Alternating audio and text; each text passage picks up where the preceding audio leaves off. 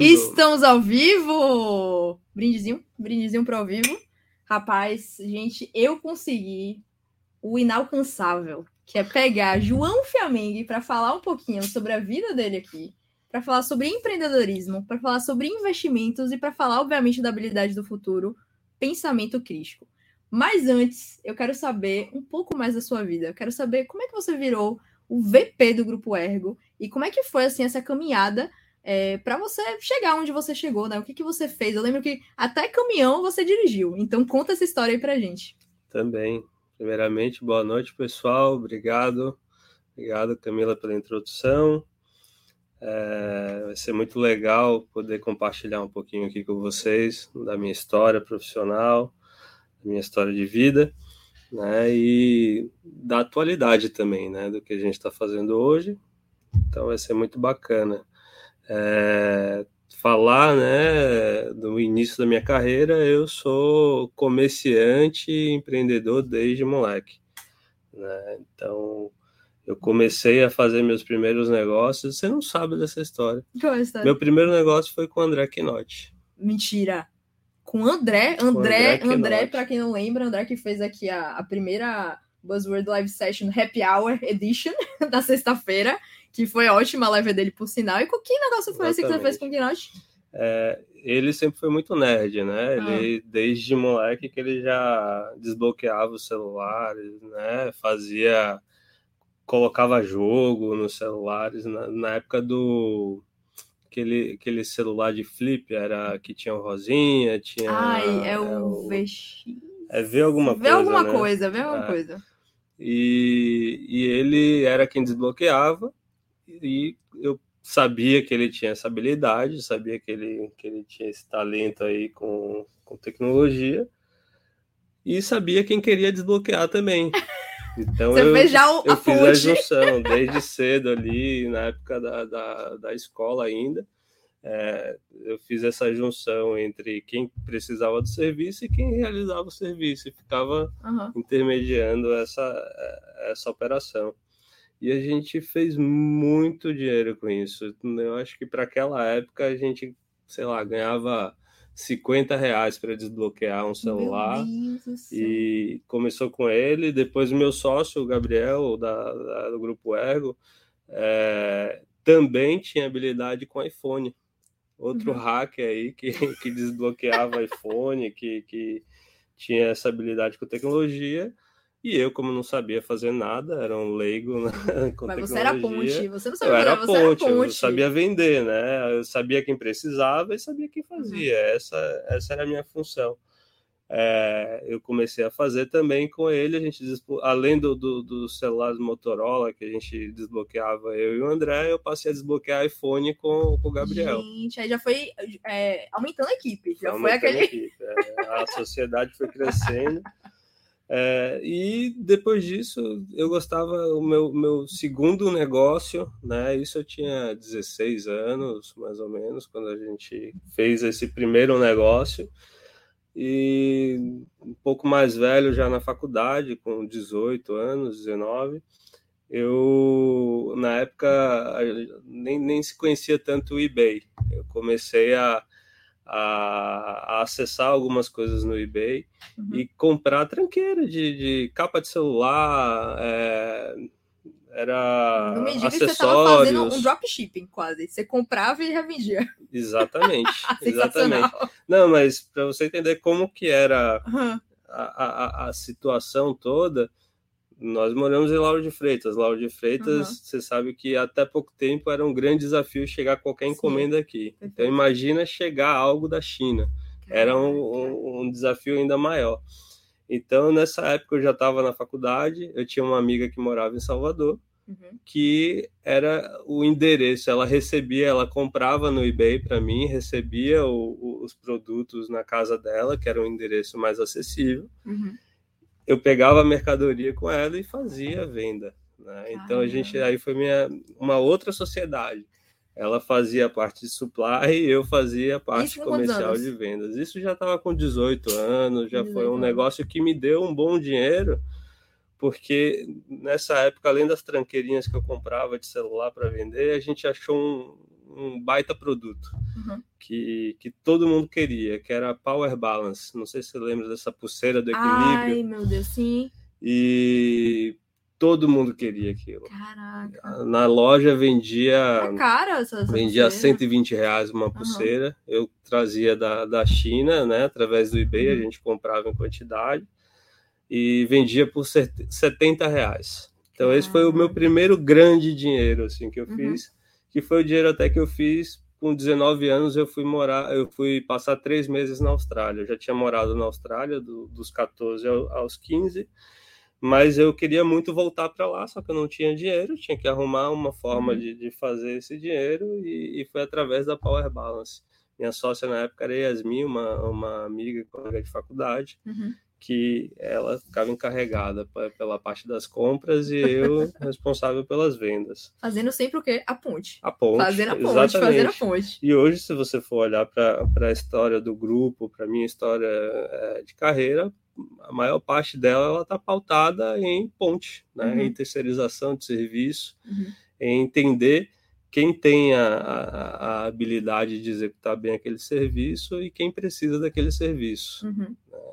Isso fala um pouquinho do nosso tema aí, né, que, que você traz à tona, que é o pensamento crítico. Pois é, isso que eu ia te perguntar, porque assim, você até comentou, né, poxa, eu não sabia fazer nada, né, fazendo lá o, o, as suas aspas, mas como é que você conseguia, então, ter esse pensamento de que, ah, não, André é a pessoa certa e aquela pessoa ali precisa? Porque talvez algumas coisas é, sejam mais fáceis do que a outra, mas já teve alguma coisa, assim, que foi mais difícil para você perceber se era mesmo aquela pessoa ou se, de fato, assim, talvez você tenha errado uma colocação porque não tinha conhecimento prévio? Já aconteceu algo assim? Ou é de veia mesmo, você já tem um feeling para isso?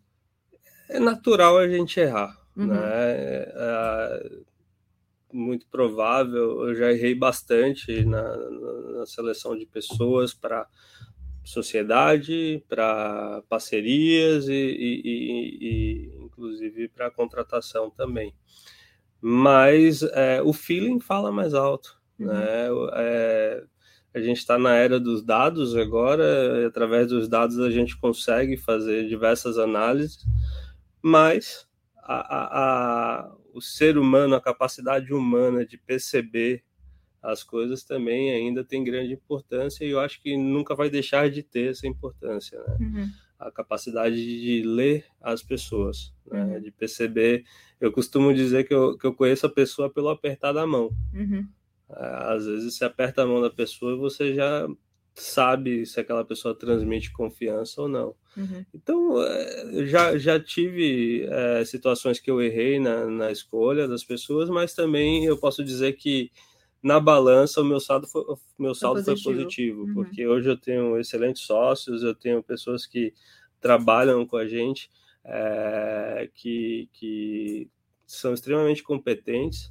Vide, os nossos índices de turnover são baixíssimos. Uhum. É, a gente tem, é, é muito eficaz na, nas nossas contratações uhum. e, e também, obviamente, a gente busca né, é, criar um ambiente agradável de trabalho para que as pessoas tenham ali, de fato, um, um, um propósito, né, pra, um, entenda que aquele ambiente é, é, um ambiente bacana e que ele é bem tratado ali para estar naquele Sim, lugar. e eu acho que uma das coisas assim que eu posso dizer que eu passei um pouco por isso te conhecendo é porque você é muito direto em perguntar meio que qual é a motivação da pessoa, né? Então, eu até queria saber, foi algo que também veio naturalmente para você, ou você aprendeu com alguém isso de perguntar, olha, o que, o que te motiva? Qual é seu desejo? Qual é seu sonho? Exatamente. É, parte da minha própria experiência. Uhum. Né? Eu sempre fui um cara muito sonhador. Uhum. É, não sou de me frustrar é, de chorar o leite derramado quando eu não necessariamente conquistei aquele sonho ou algo é, que, que eu projetei ali, né, naquele momento. Eu, eu uso isso, na verdade, como combustível uhum. para aprender com aquele erro, né, aprender com aquela situação e poder acertar de uma forma, é, de uma forma melhor. Vídeo um dos nossos slogans, né? A gente tem muito isso pautado para gente que a gente pode mudar o plano no meio do caminho, mas a gente tem o, a nossa meta, o nosso goal ali definido, né? Uhum. É, é, o, o, sucesso, né, da, da, da, daquela ação. Então, como eu sempre fui um cara muito sonhador, tudo uhum. que, que eu sempre sonhei, assim, desde morar fora. É, quando eu tinha 13 anos, eu, eu falava que eu ia morar na Austrália e as pessoas falavam: não, você é louco, você é algo muito distante para você. E, e, e, eu conduzia a minha vida para que aquilo desse certo e eu consegui morar fora, consegui morar na Austrália. É, quando eu decidi ser empresário, eu sempre falei que ia ser empresário, as pessoas não, não vamos dizer assim, que não acreditavam muito. muito. Uhum. É, eu, eu digo que na minha infância e na, na, na, na adolescência tem coisas que são marcantes, né? É, eu, eu ouvi algumas frases de tipo, João não vai dar em nada. E eu poderia ter pego esse, esse tipo de, de, de, de, frase, de conteúdo que eu recebi e ter usado para o lado negativo. Uhum. E ter ficado deprimido, ter. Ah, você usou como chutado o né? balde, né? né? Uhum. Tipo assim, ah, tá bom, eu não vou dar para nada mesmo, então agora que eu vou dar para ruim mesmo. Uhum. E, e eu usava isso como combustível, como uma forma de falar, vocês não me conhecem. Mas você era assim, o, o, então você não era um bom aluno na escola? Você era ok, mediano? Hum, eu, na escola, eu era ok. Okay. Uhum. Nunca fui de, de, de ir para muitas recuperações. Uhum. Se eu ia para uma recuperação, era muito. Era, vamos dizer que era um aluno mediano. Uhum. Né? Porque não necessariamente eu estava. A escola ainda não é um ambiente que você, que você é realizado no que você faz ali. Né? Então, eu fui, eu fui ser um bom aluno.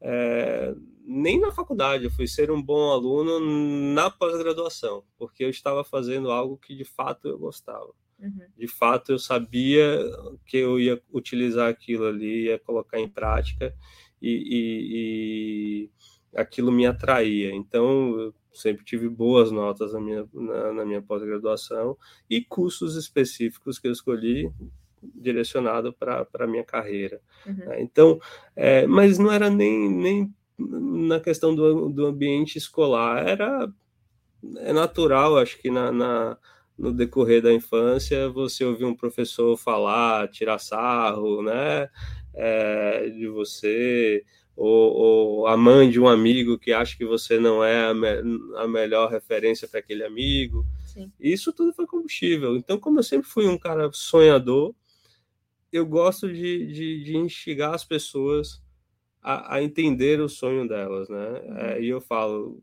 que eu quero ser, eu quero ser uma pessoa que te ajude a alcançar os seus sonhos, né? Uhum.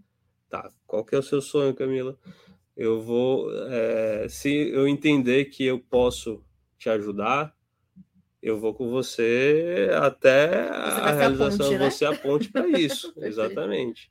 Se eu entender que eu não consigo, eu vou torcer por você uhum mas vou tentar até direcionar você para de uma outra forma. Então, todo mundo que, que, que, vem trabalhar com a gente, todo mundo que faz parte do nosso time, eu faço questão de, de entender quais são os hobbies dessas pessoas, dessas pessoas é, quais, quais, são o que, que ela almeja a nível de carreira, quais são os sonhos pessoais, uhum. né?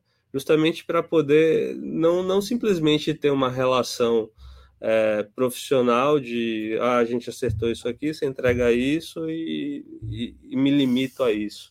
Eu gosto de conhecer um pouco mais as pessoas, independente né, da, da, da parte profissional. E, uma coisa assim, né? A gente estava falando, né? Eu falei com, com o Kleber, né, na última live, que existem essas pessoas, né, como você, que são empreendedores e que são muito low profile, né? Então as pessoas não, não conhecem é, o, o, empreendedorismo de fato das pessoas que não têm um grande canal no YouTube ou por aí vai. Mas tem alguém hoje que talvez esteja um pouquinho mais na mídia, que é uma é sua referência, é uma pessoa que você olha assim e fala, olha, eu olhei para essa pessoa, ou talvez nem seja uma pessoa da mídia, seja, não sei, alguém da sua família, alguém que você realmente pegou ali os passos e conseguiu compilar no que você é hoje? Assim, eu tive uma grande referência. Meu pai, é, ele, ele atua na indústria há muitos anos.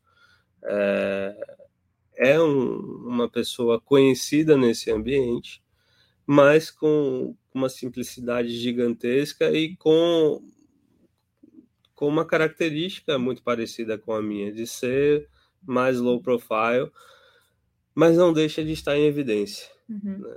É, e eu entendo que é, eu, eu sou um cara low profile, eu gosto de ficar mais é, um Os pouquinho bastidores. nos bastidores. é engraçado quando você pega minhas redes sociais, é, é, dificilmente eu vou fazer um stories aparecendo, é sempre o stories mostrando que está uhum. na frente, né? Uhum. Então, isso é uma característica de uma pessoa que, que, que é tímida, né? Que, uhum. que não, não gosta tanto de câmeras. E eu me inspiro muito no meu pai, porque ele conseguiu est eu, estar em evidência mostrando os resultados dele. E não as câmeras, e né? E não as câmeras. Sim, né? Então eu, eu hoje eu acabo involuntariamente é, estando em evidência em algumas situações com base no, nos nossos resultados, com base nas nossas aquisições de empresas, com uhum. base na, no que as pessoas falam da gente. Sim. E em alguns momentos até voluntariamente também, porque uhum. como empresário e, e, e, como investidor, eu preciso é, aparecer em determinados canais para que é, eu me torne um, um, um, formador de opinião daquele determinado assunto uhum. e também, através da minha imagem, eu possa atrair talentos. Então é, é, um, é um mix. Eu preciso, eu não gosto tanto de, de me expor, mas também eu sei o quanto que é importante é, se, um, se um, um, jornalista me procura, se alguém quer saber mais né, da, da sobre o grupo. É, eu preciso estar disponível para essas pessoas. Né? Eu acho que é um pouco diferente, é uma mídia diferente, né? Você é. sai um pouco daquela coisa do influencer, obviamente. Então a gente tem, por exemplo, empreendedores como o caso lá do Thiago Nigro, né? Que Sim. ele tem a plataforma dele, é baseada nisso, né? É baseado no nome dele. Mas você é um grande nome na, no segmento onde você atua, mas não necessariamente para o grande público, né? Sim. E às vezes é a mídia que você precisa, não necessariamente você vai, você precisa estar em evidência é, a todo momento, né? Então isso que é, que é muito bacana, assim. E aí, pensando assim um pouco sobre essa questão do pensamento crítico ainda, assim, o que, que você acha é, que talvez foram seus primeiros, seus, suas primeiras lições, sabe, no empreendedorismo, nessa questão de tomar boas decisões, é, foi, foi aprendendo na marra, teve estudo, teve leitura, conta um pouco aí desses bastidores pra gente. Teve bastante. É, eu eu tive já diversas empresas, né? Como eu falei, comecei com, com negócios informais, quando eu voltei da Austrália, eu fui numa transição de ter vários outros negócios. Eu já tive loja de conveniência, eu já tive lava seco, já tive é, loja de roupa. Nossa, eu já passei por tanta coisa. Até hot dog a gente já vendeu. É mesmo? Né? No início, eu já, a gente já estava constituindo o grupo Ergo mas eu queria montar alguma coisa que me levasse para o Prado Forte, que era um ambiente que eu sempre quis trabalhar lá, né, para conhecer mais o ambiente e poder fincar algumas raízes lá na, no mas litoral isso norte. Tem a ver com, com o seu espírito aí mais surfista, tem mais desse um estilo de vida, com certeza. o objetivo sempre foi em atrelar a, a, o meu estilo de vida também com os meus negócios, né? Uhum. Não, é algo que eu sempre sempre estou atento a isso. Uhum. Né? As marcas que a gente se relaciona são marcas que a gente consome de fato. Uhum. Né? A aquisição da crema, por exemplo, é, é, porque a gente ama gelato, a gente ama sorvete. Então, uhum. é, fazia todo sentido a gente é, se associar, adquirir uma marca como essa para que não seja um produto que a gente não, não, não, não tem propriedade para vender. Uhum. Né? Então, é, eu, eu passei por uma série de, de, de, de, experiências empresariais que algumas eu não tive tanto sucesso, mas é, eu, eu aprendi bastante. Foi, foi extremamente importante para que é, eu tivesse um amadurecimento profissional e agora que eu, que eu tenho empresas é, com um porte muito maior do que aquelas empresas que eu tive, eu tenho a, a, capacidade de errar menos uhum. do que uhum. eu errava no passado. Né? Então, é, eu nunca quebrei uma empresa. É, a gente vê essas histórias de uhum. superação. Uhum. Nossa, eu quebrei uma empresa.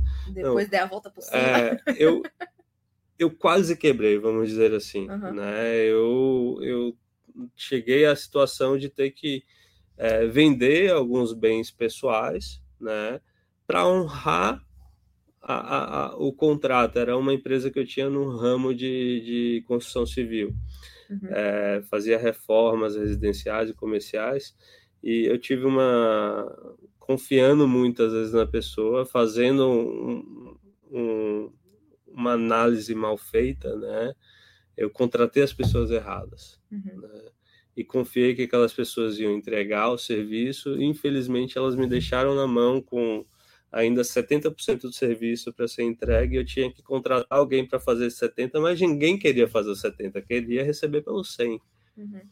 Então, basicamente, eu peguei toda a minha margem e ainda parte do meu patrimônio pessoal que eu já tinha construído para poder honrar com aquele meu cliente Entendi. e prezar pelo, por algo que para mim é de extrema importância, que é o meu nome e é o legado que, que é, hoje eu, eu tenho eu carrego né meu pai é, como eu falei para você é uma grande referência para mim que construiu um nome um determinado segmento que está mais ligado à indústria mas que eu tenho essa responsabilidade de, de dar né perpetuidade para o nome da família então eu não posso simplesmente são questões de valores, princípios e valores. Uhum. Achar que porque eu fui lesado, a outra, a, outra parte, a outra uhum. parte pode ser lesada também. Então, Entendi.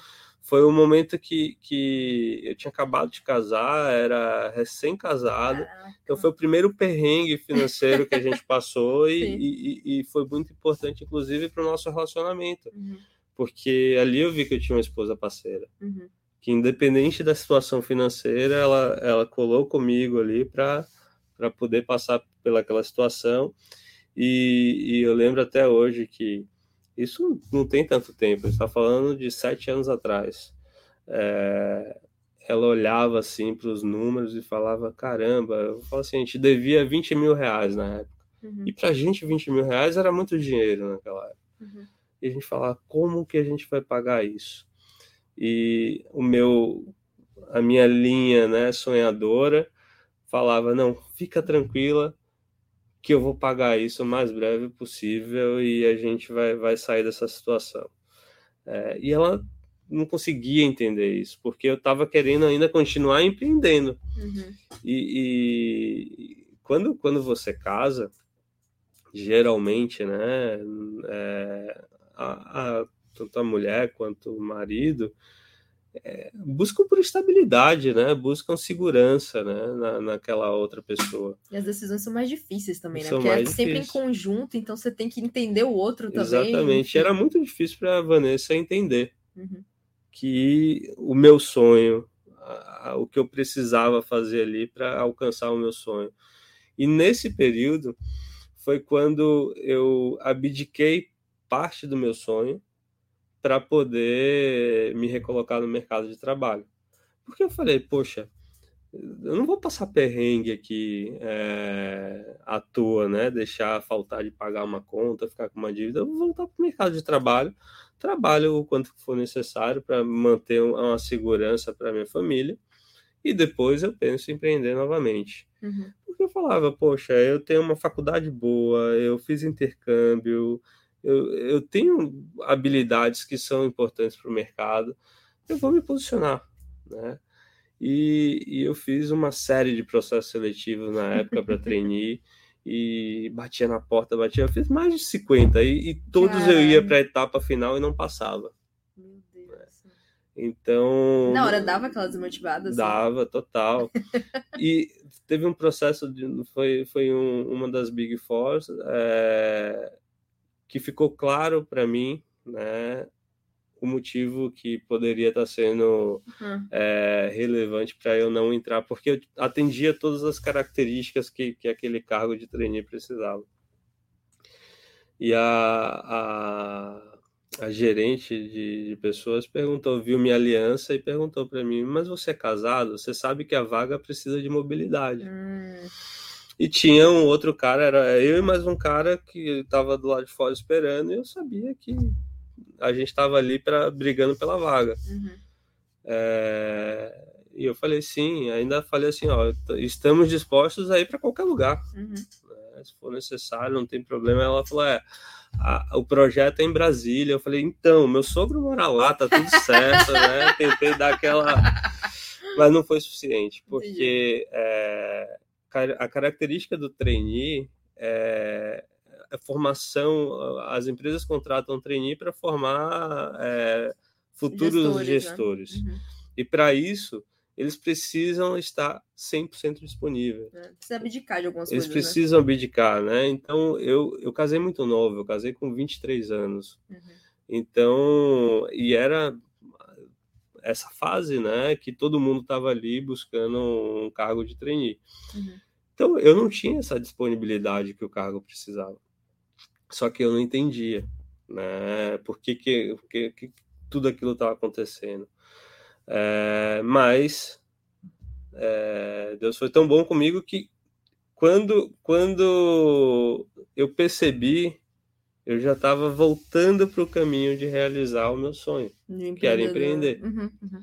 Então eu fui para eu fui para uma feira em São Paulo, é, onde meu sócio Gabriel já, já tinha uma empresa de tecnologia, chamava Iris Escola, e, e ele me chamou para conhecer o projeto. E eu fui lá, ajudei no, no stand. E quando eu me vi, eu já estava vendendo o Iris Escola no, no stand. Eu já entendia daquele produto, eu já tinha tomado aquilo como se fosse meu era também, porque natural, era de um né? amigo meu muito querido uhum. e que eu falei, poxa, eu vou ajudar ele esse negócio dar certo. Uhum. É, e depois que terminou o evento, ele me fez um convite, ele e o Bruno, que era o outro sócio, para poder abrir um escritório na Bahia e ter uma participação no escritório da Bahia.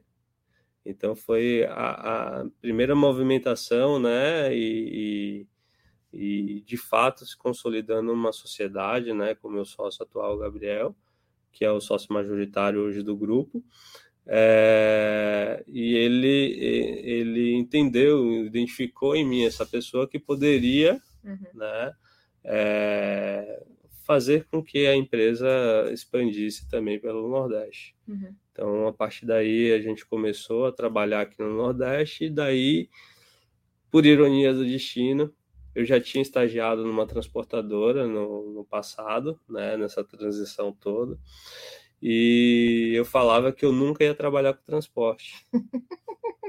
Veja só, né? Como... Veja só. E foi exatamente é, uma empresa de transporte que caiu no nosso colo. Era uma empresa familiar, onde esse meu sócio já tinha, é, já tinha participação, mas precisava de alguém para apoiar na gestão. E a empresa vinha passando por certas dificuldades, a gente já começou a atuar, ganhou expertise no transporte, mas a empresa ela, ela já não estava tão saudável para que ela permanecesse. Foi aí que a gente teve a ideia de criar a Ergotrans, que foi a primeira empresa do grupo, né? E onde eu me tornei sócio, uhum. porque quando é, eu fui convidado para é, cuidar da transportadora, eu fazia um part-time. Eu, eu uhum. cuidava da empresa de tecnologia e cuidava também da empresa de transporte. Uhum. Chegou um momento que o transporte começou a me demandar tanto que eu tive que abrir mão da empresa de tecnologia. Uhum. E, e, eu não me arrependo, porque hoje, é, naquele momento, foi o início da história do grupo. Né? E agora você tem tudo, né? Você tem empresa de tecnologia, comida, bebida. A gente diversificou bastante. Tem, tem tudo. Porque, é, como eu falei, eu falava que eu não, não ia trabalhar com transporte. Uhum. Era algo que eu falava, não, isso é coisa de maluco. Trabalhar, eu via eu, eu, como estagiário na transportadora, eu recebia ligação três horas da manhã. Uhum. É bem complicado. É bem, bem complicado a área de logística. Então, eu falava, não, não quero. Eu, tudo bem que eu posso até fazer isso agora, mas é, quando eu tiver mais velho, eu não quero estar recebendo. Eu via, olhava para as pessoas que trabalhavam naquele segmento e falava, eu não quero esse, esse modelo né, de carreira para mim. Então eu precisava de uma transição. E foi assim também que eu saí do ambiente do, do, do ambiente corporativo né, e fui mais para a linha do empreendedorismo. Uhum. Quando eu tive uma conversa né, com. Eu trabalhava na Cotsa Global, né? Trabalhava na área de supply chain como trainee, como estagiário, na verdade. E eu estava conversando com um cara da área de compras e eu, eu fiz uma, uma pergunta para ele, né? Eu falei, ah, quanto tempo você está aqui? Ele era um analista de compras e ele estava há 20 anos no mesmo cargo. Hum. Eu falei, caramba, isso não é para mim. Entendi. Eu, eu preciso, eu preciso, eu não, não vou me contentar com isso. Uhum eu gosto de outros desafios e então eu comecei a, a buscar outros caminhos para que eu pudesse fazer essa transição. E aí o fim da picada foi num certo dia que eu cheguei, era horário, era horário de verão na época, e, e quando eu fui acessar o computador, eu vi que o horário estava errado. Hum. É, eu falei, pô, vou ajustar o horário de verão. E aí cliquei no reloginho do computador para tentar é, mudar o horário e subiu uma mensagem para mim assim: é, você não tem autonomia suficiente para mudar esse horário. Aí matou o João. Aí eu Mata. falei: isso é uma mensagem de Deus para mim. Não, maravilhoso. Isso é uma mensagem. Eu falei: isso aqui me mostrou que não é o meu lugar. Eu não tô acreditando que esse foi o. o... Foi o Estopim. Estopim de, Caraca, mudança. Velho, entendi. Na mesma hora eu fui conversar com minha gerente eu falei, olha, eu já estava com alguns planos, eu vou empreender. Quero meus direitos para mudar horário. João, mas a gente vai te promover, tem planos para você. Eu falei, não, não, não, não, eu não tá no, no ambiente, da minha vida, não tá, né? não vai funcionar dessa forma. E ela concordou comigo, porque ela sabia que. É, Seu é, potencial era outro, né? É, eu, eu, eu, a minha ambição era muito maior do que, entendi, do que aquilo. Né? Não, achei fantástica essa história, muito bom. Inclusive, gente, aproveitando, porque como eu falei para vocês, João é uma pessoa extremamente low profile. Então, essa oportunidade que a gente tá tendo aqui, é quase, eu acredito que vai ser uma das poucas que a gente vai ter na Buzz. Então, se você tem uma pergunta, né, para uma pessoa que é um empreendedor, que é um investidor, aproveita essa oportunidade, porque eu já vou perguntar várias. Fiquei curiosa com algumas coisas que você comentou. Vou para a primeira, depois eu, eu pulo. É, tem, você, como você falou, né? A Ergo ela acabou indo para vários segmentos diferentes. Existe algum segmento hoje que você não entraria e um motivo forte por detrás disso? Ou não? Você ainda estaria aberto para qualquer outro segmento? Eu aprendi que eu não posso falar nunca, né? não tem nenhum segmento hoje é, que eu, fal eu falaria que não entraria a Ergo criou algumas teses de investimento. Uhum. Né? Hoje a gente busca entender, é, investir em coisas é, que não necessariamente são tão complexas. Certo. É, geralmente são, são empresas que vêm da economia real e a gente busca trazer características né, de, de, de uma empresa, de uma startup, de uma empresa de inovação. Né? Uhum. Exemplo, exemplo, a transportadora, que foi o nosso primeiro negócio. Uhum. E hoje a gente não se limita à transportadora, a gente tem empresa de transporte de cargas, transporte de pessoas, a gente faz é, intralogística, é, até transporte de navio a gente já fez. É mesmo? Caramba. Né? Então, é, porque a gente, a gente pegou um negócio que era da economia real, que tem características da economia real, e trouxe inovação para o negócio. Uhum. A Ergo foi uma das pioneiras né, em, em, no modelo de negócio 100% asset light no Brasil. Né. Você tinha algumas empresas que trabalhavam com terceirização de frota, mas também tinham as suas, as suas frotas. Então, era muito comum você ver modelo híbrido. Uhum. A Ergo, no dia que a gente entendeu que a gente não queria ser simplesmente uma transportadora, uhum. a gente entendeu que a gente queria entregar a solução logística, que a gente queria resolver o problema do cliente. A gente falou: se a gente for dono de frota, a gente vai ficar se preocupando em, em fazer gestão de pneu, se, uhum. se o, a, o carro está quebrado ou não está. é muito melhor a gente terceirizar e criar critérios de segurança, critérios de qualidade para que a gente tenha o serviço que o nosso cliente precisa, do que ficar se preocupando se o caminhão está lavado, se não está, porque na hora que chegar no nosso pátio, se ele não tiver lavado, ele não vai carregar. Ele não vai carregar. Uhum. Se ele não tiver com pneu em dia, ele não vai carregar. Uhum. Então a gente é, é, um, é um termo é, que é usado, é, a gente uberizou né? Isso que eu ia comentar, né? Tipo, né? Resumindo, você criou é. um Uber ali para a parte de logística mas, industrial, né? É, mas a gente não, como a gente trabalha com indústria, a gente prefere não usar tanto esse termo, hum. até para não parecer que a gente não se preocupa com segurança, porque para a hum. gente, inclusive, um dos nossos valores é segurança em primeiro lugar. Uhum. Então, é, mesmo com essa característica de serviço terceirizado, hoje eu consigo garantir que o meu serviço é, tem mais critério, né, do que às vezes um, uma grande frutista, né? Uma grande empresa. Até porque se você está terceirizando, você acaba sendo mais crítico até, Com né? certeza. Então não é aquela coisa de você proteger seu pessoal. É, é, e é você tudo... passar ali, uhum. poxa, minha lanterna está queimada, mas eu preciso carregar. Sim, entendi. Aí né? vocês não a gente não. Você não está pronto, você não carrega, você não só vai carregar. A gente diminui a nossa margem, obviamente, mas a gente ganha escala. Uhum. Porque hoje a gente, é, quando a gente tem uma demanda nova, a gente não precisa imobilizar um capital gigantesco para comprar um, um, cavalo mecânico, uma carreta, uhum. é, porque a gente vai no mercado e busca essa opção. Uhum. E paga por isso. Sim, perfeito. É, é, natural que a nossa margem seja menor, mas a gente consegue ter é, escala. Uhum. Um nível de qualidade maior. Muito então, maior. Enfim. É, muito maior. E, e, e, a gente acaba conseguindo olhar né, para o que de fato é importante para o cliente. Uhum. Costumo dizer que, que o nosso negócio ele, ele, ele depende de três pilares.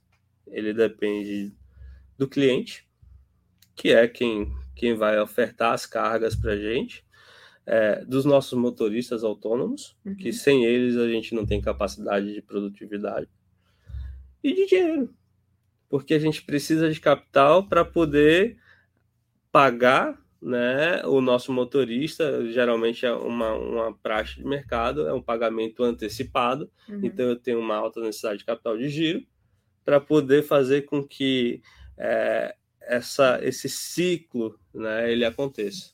Uhum. Né? Quem, quem fala isso, inclusive, é Bezos na carta dele lá do Flywheel. Né? Uhum. Então, é, é, o círculo virtuoso. Então, são, são três pontos que eu olho todos os dias. Eu olho para o meu cliente todo dia para entender o que, que ele precisa, como que eu resolvo o problema dele, é, se ele está satisfeito com o meu serviço. Eu olho para os meus motoristas todos os dias. Se vocês forem, se vocês visitarem é, as redes sociais, a gente é, LinkedIn é direcionado para o cliente, indústria, e as redes sociais, Facebook, Instagram, é focado para os nossos motoristas, porque a gente precisa se comunicar com eles. E a parte do dinheiro a gente precisa se relacionar bem com os bancos, com os investidores, para que quando necessário a gente tenha essa disponibilidade e eles acreditem na gente para a gente né? poder crescer. Uhum. E aí você, você já acabou até puxando outra habilidade do futuro, que é a, a parte do foco no cliente, né? Eu percebi assim em pouco tempo conversando com vocês que realmente há prioridade é que nem você falou, tá no cliente e tá muito no motorista, né? Então, os motoristas, eles realmente têm uma, uma, uma user experience, eu diria, é, bem diferente, né? Então, a, a Ergo realmente é quase um projetinho das 15 habilidades do futuro, né? E uma, uma pergunta, que na verdade é uma das perguntas que eu queria fazer para você, é, que foi a Camila Muniz que fez aqui, que é o seguinte: como você escolhe em qual tipo de negócio empreender? Você empreende no que está em demanda ou você cria uma empresa com um propósito pessoal maior? Acho que você respondeu, mais ou menos, mas eu até ia querer entrar em outro gancho, né? Quando você, você, por exemplo, agora você é um grande empreendedor, aí tem o pessoal da família e tal, o pessoal chega muito para você e fala assim, rapaz, João, eu tenho um negócio aqui que para você vai ser Excelente. Então, como é que você toma essa decisão de, ah, eu vou empreender nisso ou não vou empreender? Como eu falei, né? O grupo acabou criando algumas teses de, de investimento. Então, hoje a gente se restringe a quatro unidades de negócio. Logística, alimentos e bebidas, tecnologia e modo e varejo. Então, é, vão surgem oportunidades diversas para a uhum. gente. Uhum. E, e hoje a gente até até tá, tá se limitando, né, a, a não investir em tantas empresas, porque a gente está querendo consolidar as empresas que a gente investiu. Uhum. Hoje a gente pode dizer que a gente tem na, na área de logística um grupo maduro, um grupo sólido. Hoje a gente já, já é líder de mercado na Bahia, é, estamos provavelmente entre as 20 maiores transportadoras e do, transportadoras de químicos do Brasil. E a gente quer ser uma das maiores empresas de logística do Brasil e do mundo, futuramente. É, então a gente já a gente entende que a gente tem uma unidade de negócio sólida. Agora a gente precisa solidificar as outras unidades. Então é, a gente vem, vem agora conhecendo cada vez mais a crema, é, o maracutá e o louro, que são operações de, de, de varejo, né? são operações que a gente lida diretamente com o cliente, com o consumidor final, que é algo totalmente diferente para a gente. Uhum, uhum. E a uhum. gente precisa entender disso. Então, a ideia, primeiro, é, é consolidar esses negócios, tornar essas empresas líderes dos seus mercados, maduras, também, né? maduras. Então, hoje eu posso dizer que a Crema é líder de mercado na Bahia. Uhum. Hoje a gente lidera o mercado de gelato na Bahia. Uhum. Só que a gente não quer só a Bahia, a gente quer o Nordeste, a gente quer Sul, Sudeste, a gente quer o Brasil. Uhum. Isso é natural, né? A gente e não é não é simplesmente pelo ah, você é competitivo? Sou, eu sou competitivo. Todo mundo que pratica esporte tem essa, essa, essa, essa questão da competição, uhum. mas é, é muito mais atrelado a, ao fazer com excelência. Uhum. Então, eu entendo que se eu quero fazer algo com excelência, eu tenho que dar o meu melhor, tem que ser o melhor. Uhum. Então, é, antes de, de, de, sair até investindo em mais outras empresas, né, é só quando é uma oportunidade que tem muita sinergia com o nosso negócio, uhum. a, gente, a gente segura um pouco porque a gente quer amadurecer, amadurecer esses outros negócios que a gente se envolveu. Uhum. Mas é claro, às vezes aparece uma oportunidade que supre, por exemplo, a gente consegue verticalizar uma das nossas empresas com essa oportunidade. Uhum. Então, hoje a gente tem investimentos em São Paulo também, que é a Pisani, que são as massas artesanais, que foi uma aquisição recente nossa. A gente tem a linguiçaria do chefe também, que é uma, uma das empresas que tem muita sinergia. Aonde eu vendo, aonde eu vendo Pisani, também eu posso vender a, as mantas, né, de linguiça. Uhum porque são delicatessen, são supermercados que, que, que, consomem e eu consigo ganhar Você escala com isso. Né? né? São produtos complementares. Perfeito, né? perfeito. Então, a, a nossa tese está muito atrelada a isso. Uhum.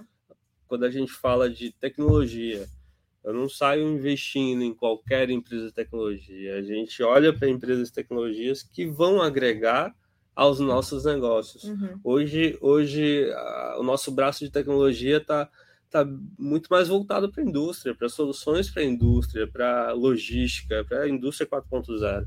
Então, eu não vou investir hoje numa empresa de tecnologia de saúde, que é algo distante para mim ainda. Entendi, entendi, Mas não quer dizer que eu não vou investir. É, é só que o momento. É o agora... momento, é o uhum. time. Perfeito, perfeito. E uma coisa também que eu agora fiquei curiosa é o seguinte, né? Como eu perguntei para você, acredito que vi muitas oportunidades, né? E aí, é, o que que pesa para você? Vamos, vamos até fa vamos fazer o contrário. Para você, qual é o erro das pessoas que querem investimento? É qual é a abordagem que você fala assim, hum, essa abordagem aí, a pessoa não vai muito longe, não vai conseguir investimento dessa forma. Precisa mesmo de networking, ou precisa talvez de um plano de negócio bem definido, ou a pessoa realmente já tem que ter testado um MVP para convencer, então como é mais ou menos ali a sua, a sua estrutura. Até saindo um pouco, né? Não, não, não do grupo, mas assim, como opinião né, é, sua mesmo. É, a, a minha opinião, né? As pessoas que estão buscando investimento, é, não necessariamente eu olho para o negócio, uhum. eu olho para a pessoa. Né? Eu olho se aquela pessoa é uma pessoa de caráter, se aquela pessoa é uma pessoa de comprometimento, se aquela pessoa ela tem capacidade de execução e se ela é uma habilidade complementar à minha. Uhum. Se ela atender esses requisitos, eu falo, opa, pode ser que o negócio que ela está fazendo Agora, ali né? não seja o melhor dos negócios, mas a gente pode mudar o plano no meio do caminho uhum. para alcançar um gol maior. Uhum. Né? Então, é, eu, o, que eu, o que eu olho muito para quem quem está buscando investimento, que está ali afoito né, para conseguir fazer com que aquele negócio aconteça, é, primeiramente, demonstrar essas características. Uhum. Demonstrar que ela é capaz de executar aquilo.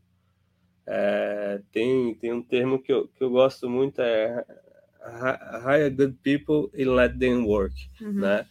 É, eu, eu, eu fico olhando para as pessoas que eu não quero uma pessoa que, que a gente vai contratar e vai ter que ensinar essa pessoa como trabalhar. Uhum. Tudo bem, você tem o estagiário, você tem o trainee, que esses merecem a atenção uhum. para a evolução, né? Para aprender como é que se faz com um menor aprendiz. Mas se você contrata alguém de uma determinada área que no currículo dela ela diz que ela tem competência para realizar aquilo, uhum. e você ainda tem que pegar e, e ficar acompanhando o que ela está fazendo, fazendo Sim. microgerenciamento. Não tem como. Não, faz sentido. E na verdade, eu acho que até você mencionou bem essa questão do trainee, do estagiário, aquela coisa toda, porque assim, sempre o objetivo do trainee do estagiário é ser contratado. Então é uma das coisas que eu, eu comento assim com os estagiários que trabalham comigo, de cara, se você quiser ser contratado, você vai ter que fazer a mais. Exatamente. Não tem condição de você ser contratado se você não mostrar, e infelizmente às vezes as pessoas não percebem isso. Você não pode trabalhar pelo salário que você está ganhando. É pelo salário que você quer ganhar, né? Então, é, é, basicamente é mais ou menos isso que você pensa se também. Você, né? Se você quer, se você é estagiário e que você quer se tornar um assistente, um analista, se você continua fazendo trabalho de, de estagiário, você vai continuar como estagiário. Uhum. Porque você só vai ser promovido ou contratado como um assistente analista se você já estiver fazendo um trabalho de assistente uhum. ou analista porque senão a empresa ela vai trazer alguém de mercado para ocupar aquela vaga. Perfeito. Ela não vai utilizar aquela pessoa que está fazendo sempre do mesmo. Uhum, uhum. Então, é, se você quer ser gerente, é a mesma coisa. Você precisa assumir responsabilidade. Uhum. Você precisa se portar como um gerente. Obviamente, você sabe que você não pode tomar a decisão como gerente, porque às vezes você não tem aquela autonomia. Uhum. Mas é, se você tem a capacidade de assumir, assumir os ônus uhum. do gerente, isso já te torna um gerente. Sim, perfeito. Então, na, na, numa lacuna, você facilmente preenche essa vaga. A, a, empresa não vai precisar ir no mercado e buscar uma pessoa para poder ocupar essa vaga. Eu acho que é diferente até de você ser líder e chefe, né? Que o pessoal comenta muito, né? Então, eu acho que chefe é, enfim, algumas pessoas às vezes estão na posição e nem por isso elas são líderes, né? Elas estão ali é, puxando e tendo aquele sentimento de, de dono. É, teve um, um Edielson aqui perguntou, uma, ficou bem legal essa pergunta, que é o seguinte: é, aí deixa eu puxar aqui, pronto. É o seguinte: se hoje você estivesse iniciando, em que ramo apostaria para empreender? Então vamos dizer que sai tudo, sai tudo aí, esquece tudo da ergo. Agora é sua, sua primeira vez empreendendo, só que com o conhecimento que você já tem. Qual que você apostaria? Lembra, lembra que eu falei que eu quase quebrei né, com a empresa de construção, hum. eu sempre tive na minha cabeça que é, eu, eu tenho, é uma história interessante, porque quando eu quase quebrei, eu vendi carro, eu tinha uma caminhonete, eu vendi a caminhonete e comprei uma Burgman para mim. Hum. E na Burgman, ela tem um espaço no meio da Burgman onde eu conseguia carregar saco de cimento e saco de areia para levar para as obras. Uhum. Então ficava para cima e para baixo, precisava, precisava de um saco de areia, eu botava no meio da Burgman e ia entregar na obra. Uhum. Então isso me fez, é, isso me deu uma segurança muito grande, porque eu, eu sempre pensei, eu tenho um apetite muito alto para o risco. Eu sou um cara que me exponho bastante ao risco. Uhum. Hoje, eu posso dizer que eu tenho um certo lastro que, que, que me dá uma segurança maior. Mas é, talvez a gente tenha alcançado o que a gente alcançou porque eu nunca tive medo de voltar a estacar zero. Uhum. Então, se tiver que é, vender carro, se tiver que baixar padrão, se tiver que voltar uhum. né, para o, que eu, o que eu era, é, o que eu tinha financeiramente, a gente não tem problema com isso. Né? Obviamente, hoje eu estou muito mais bem estruturado, talvez eu não passe o perrengue que eu passei lá no passado. Uhum. Mas a, a minha ideia sempre foi: se tudo der errado, eu compro a minha Bugman de novo. e vou fazer obra, vou uhum. contrato um pedreiro, um pintor e vou oferecer esse serviço para alguém, porque eu sei que é uma demanda, as pessoas sempre estão construindo, reformando, uhum. fazendo algum tipo de obra, Sim. né? E agora, atualmente, o mercado imobiliário está bombando, é natural. É, o, os valores de terreno, até de material de construção civil, subiu bastante. Por quê? Porque está existindo uma alta demanda. As pessoas estão construindo muito, as pessoas estão reformando, as pessoas passaram a ficar mais em casa. Uhum. Só que aí vem aquele lado do, do, do, do, do profissional da minha, da, da, da, minha característica, que é não fazer sempre do mesmo. Uhum. Eu traria um, um, um, arzinho agora para esse negócio de tecnologia. É, então, isso que eu ia falar pra você, é. eu falei assim, a gente fiquei impressionada que você não respondeu nada direcionado ao digital, né? E aí fiquei é. lembrando, eu, talvez, né, aí agora é só uma suposição, que seja um pouco desse seu lado low profile, né? Porque você conhece tanto das outras indústrias que estão um pouco fora da, da rede, é, que às vezes você sempre vai puxar, mas talvez hoje você faria alguma coisa meio conectada sempre, com, com o lado sempre. digital, né? Eu, eu, eu, é, eu falo que o, o Brasil é o melhor lugar para se empreender. Por uhum. quê? Porque é, é, é um lugar que ainda tem muito problema. Sim, e aonde tem problema, você tem a oportunidade de, de empreender e de resolver aquele problema. Uhum. Empreender é basicamente isso. É você entender né, que aquele problema existe, entender uma forma de solucionar aquele problema e executar uhum. aquela solução. Não basta só você saber a solução se você não tem capacidade de execução. Perfeito. Então, eu, olho hoje para o setor de construção e eu vejo um mundo de oportunidade de, de, de melhoria, de otimização de processo, de inovação, de implementar tecnologia nisso. E às vezes não é o óbvio, né? Porque eu acho que o óbvio está muito assim na fintech, no marketing digital, nos cursos, isso e aquilo. E, e às vezes é, é justamente esse tipo de indústria que precisa de tecnologia, porque é, um, é uma indústria obsoleta, digamos assim, né? É, então é, é muito interessante isso. Ó, a gente já tá batendo 52 minutos de conversa e nem parece, né? Porque o, o papo chega fluiu bem aqui. Mas eu queria aproveitar essa oportunidade é, para você falar um pouco assim de como é que foi é, começar a, a, investir na Buzz e principalmente porque você já sabe todos os bastidores do que, que a gente está fazendo, falar um pouco dessa ideia e por que, que você acha, né? Por que, que você realmente tendo todos esses segmentos, você olhou para a Buzz e olhou e falou: rapaz, essa plataforma pode ser algo diferente, né? pode ser algo que vai revolucionar o mercado. Qual foi seu pensamento em relação a isso? É, eu acho que a Buzz tem um potencial incrível, incrível, porque fala sobre o que as pessoas precisam ouvir. Uhum. Né? É, a nossa geração, né, a geração mais nova, ela já está muito é, habituada à, à, tecnologia. Uhum. Só que a gente está falando que ainda tem uma geração que não tem tanto acesso e que precisa, né, precisa se atualizar. E o, a, o, o termo buzzword fala, fala do que as, as pessoas precisam entender mais entender a fundo. Mais né? a fundo. Uhum. Então você, você sempre vai ouvir sobre inteligência artificial. O que, que é inteligência artificial? o que, que é RPA, uhum. é, o que, que é RFID, uhum. que é uma tecnologia, por exemplo, de 1997, muito, muito antiga, antiga. Muito antiga. E as pessoas estão passando a ouvir agora isso. Uhum. Que você pode controlar seu inventário através de uma etiqueta de RFID. né? Então, assim, é... e isso você vai falar, às vezes, para aquela, aquelas pessoas mais sêniores mesmo, assim, que são diretores de grandes indústrias e quando você fala, caramba, eu consigo controlar de uma forma tão simples, uhum. né? É, a Buzz tem essa, essa missão de uhum. levar, de descomplicar um pouco né, a, a tecnologia. Mas a, me envolver com a Buzz e, e acreditar investindo na Buzz está muito atrelado ao que eu falei no início.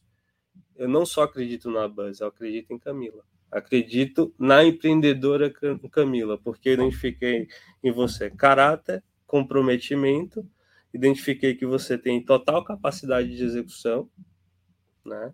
Então, é, isso tudo faz com que, se a Buzz não der certo, a gente vai fazer alguma coisa que dê certo. Para mim, isso é claro. Então, é, e eu não tenho dúvida hoje que a Buzz, porque a, que a Buzz vai dar certo, porque a, a Buzz hoje é uma, uma necessidade do mercado. Uhum a gente a gente está buscando resolver um problema, está uhum. buscando fazer é, tornar a tecnologia mais acessível para as pessoas, uhum. é, contextualizar para quem está começando, né, até quem já está no final numa transição de carreira. Uhum. Então, é, eu não vejo como não dar certo, uhum. principalmente se tratando que, que é, a, sua capacidade de execução e as habilidades complementares que a gente vem, vem, vem trazendo para dentro da Buzz. Né? Perfeito. É, queria aproveitar nesse momento, porque, obviamente, já vou botar esse QR Code na tela, né? Porque depois dessa mensagem maravilhosa, não tem nem como. É, e uma das coisas que eu queria explicar para as pessoas, e que parece um pouco estranho, mas a gente está fazendo uma coisa que é bem é, famosa no marketing digital, que é aquele lançamento semente, que é quando você está construindo algo e aí eu sempre falo isso para meus amigos: é, aproveite enquanto a Buzz é pequena, né? Aproveite enquanto ela está crescendo, enquanto a gente ainda está fazendo parcerias com pessoas ainda que não, não são tão conhecidas no mercado, mas que a gente acredita no potencial dessas pessoas, né? É, então, se vocês olharem a plataforma hoje, ela não, não vai ter nada assim de, de conteúdo muito exclusivo e tal, mas por que, que eu estou fazendo esses podcasts com as pessoas né, que a gente está escolhendo para falar das habilidades do futuro? Porque eu tenho certeza que vocês não conheciam o low profile do João Fiamengue, mas ele vai fazer parte disso, ele vai fazer parte da nossa carreira de pessoas que querem empreender, pessoas que talvez estejam é, numa condição de, de, CLT, por exemplo, mas querem empreender, não, não deixar o seu, a sua profissão, mas como é que você consegue fazer aquele a mais, aquela rendinha extra que vai te levar para outro nível? Assim como a gente tem outros profissionais que vão falar sobre é, a sua carreira, como crescer, como virar um gestor, é, ou para os estagiários, como você realmente vai, vai tornar ali sua vida dentro da empresa que você está trabalhando, é, de fato na sua efetivação, né? Então a gente tem de tudo. A gente tem professores, a gente tem empreendedores, a gente tem pessoas que têm uma carreira brilhante na parte de sistemas, e o mais importante, a gente está desmistificando a buzzword que são as habilidades do futuro. Porque a gente falou muitos, né? Como é que a gente vai abordar raciocínio lógico? Então, André pesquisou, pensou, poxa, tem que falar dessa forma, a gente vai falar sobre xadrez, a gente vai falar sobre isso. Pensamento crítico foi a mesma coisa, então a gente tentou correlacionar para vocês com um pouquinho do empreendedorismo, para que as pessoas conseguissem entender que isso faz muito mais da parte da vida delas do que elas imaginam. E eu acho que as últimas são até as mais assim complexas, porque a gente vai falar sobre monitoramento de sistemas, sobre análise de sistemas, então é algo que quando você lê, você fala assim, rapaz, não sei nem que não sei nem o que, eu tenho que fazer para conseguir essa habilidade. Então, realmente é, é, a pegada da Buzz, é algo que a gente é, quer fazer para modificar o mercado. E aí, para finalizar, porque a gente já está quase, quase batendo uma hora, assim, foi um papo super fluido, amei conversar com você, massa. foi massa demais. É, eu sempre faço essa perguntinha no final, que é, se você voltasse lá atrás e, e perguntasse, né, que se você tivesse a oportunidade de falar alguma coisa para o João mais novinho, pode ser qualquer idade, é, qual, qual a mensagem que você passaria para o João? Olha, é, eu percebi com a idade que a disciplina gera disciplina, né? Então, hoje eu me considero uma pessoa muito mais disciplinada, principalmente com a minha carreira, né? Com a minha carreira, com a minha vida espiritual, com a minha vida em família, com, é, com até com esporte. Eu me tornei mais disciplinado. Então hoje, se eu, se eu pudesse falar lá com o João lá de trás, eu ia enfatizar de que ele é, continuasse né, no caminho da disciplina, né, para que talvez eu teria, teria me antecipado até muito mais se eu tivesse entendido ali o que, que, eu, o que eu queria fazer, é, é, que era empreender, liderar, eu teria consumido mais conteúdo desde novo, sabe? Uhum. É, hoje eu, eu, eu sou um, um, aficionado por, por esse tipo de conteúdo.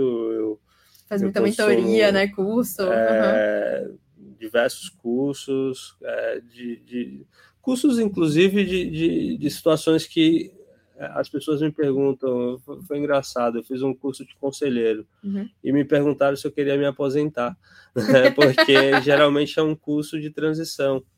Mas o meu objetivo é aquilo que a gente estava falando. É, eu primeiro eu preciso entender a cabeça de um conselheiro, eu preciso entender o que um, o que um conselheiro faz, o que, que ele quer ver, o que, que o investidor quer ver. Né? Então, eu, eu, fa, eu me coloquei numa posição de, de aprender, de fazer um curso para me antecipar a isso. Uhum. Então, é, eu olho hoje e, e, penso isso. Eu falo, caramba, se eu tivesse essa disciplina que eu, que eu tenho hoje, é, quando eu era mais novo, é, eu poderia ter me antecipado bastante, apesar de me achar um pouco precoce. Uhum. Eu casei cedo, e, e as responsabilidades vieram, então, junto com as responsabilidades, é, você acaba tendo que produzir mais para conseguir suportar essas responsabilidades. Uhum. E, e, hoje me considero até um empresário jovem, um empresário novo. Com né? certeza. Que, Não tenha dúvida. Fiz 32 anos agora e acho que, acho que é, eu me antecipei um pouco, mas eh, acho que poderia ter, ter me antecipado um pouco mais. se eu tivesse Todo mais mundo que chega nesse nível sempre fala que queria ter começado mais cedo. Sempre é. parece que tem essa, essa questão. É, mas, João, muito obrigada por todos esses Obrigado, insights. Foi uma, uma live assim super interessante, me abriu muito a mente. É, e eu queria convidar vocês para amanhã, nesse mesmo horário, a gente vai falar sobre estratégias de aprendizagem. E eu convidei a, uma das minhas orientadoras de mestrado, que é Marinilda Lima, é, e ela, assim, primeiro que você, você vê Marinilda e você não, não entende de cara o que, que ela é. Ela foi uma pessoa que simplesmente trabalhou anos na indústria em manutenção de avião. Nossa. Você tem ideia do que é isso? Então, e hoje ela é uma professora excelente. Então é, é muito engraçado, porque geralmente no, no, primeiro dia de aula dela, quando ela fala sobre manutenção, o pessoal fica meio assim, né? Tipo, olha assim, o que, que essa mulher aí quer falar? Quando ela começa a falar que trabalhou com avião e toda essa parte, meu, minha parte de mestrado de realidade aumentada, a gente fez, né? Tinha uma, um avião estacionado lá no, no, no Senai, é, e a gente fez um estudo de caso baseado no walk around, né? Que é basicamente uma, uma volta que você dá para fazer um checklist no avião. E a gente fez tudo em realidade aumentada por conta desse background dela. Então, assim, vai ser uma live super interessante. Ela vai falar sobre várias estratégias que hoje em dia existem. Porque isso eu acho que o ensino não te ensina, que é Sim. é como aprender, né? Como realmente estudar e como, é, como você falou, né? Agora que você está agora pegando mais conhecimento, retendo mais conhecimento, como é que vocês, que são mais jovens, conseguem é, iniciar logo né, nessa jornada, fazendo aí um, um, um pulo do gato Exatamente. em relação à aprendizagem? Eu teria estudado o que era mais prático para mim. Se eu pudesse, aos 13, 14 anos, ter estudado fluxo de caixa, me ajudaria bastante. Já dava um pulo do gato Nossa, aí, né? Já dava um baita já pulo dava do gato. Um pulo do gato. Tive que aprender a as duras mesmo. Né? Perfeito, né? perfeito. Galera, é isso. Então amanhã, no mesmo horário, no mesmo estúdio, a gente se vê por aqui para mais uma habilidade do futuro. Tchau, tchau. Tchau, pessoal. tchau, galera. Valeu.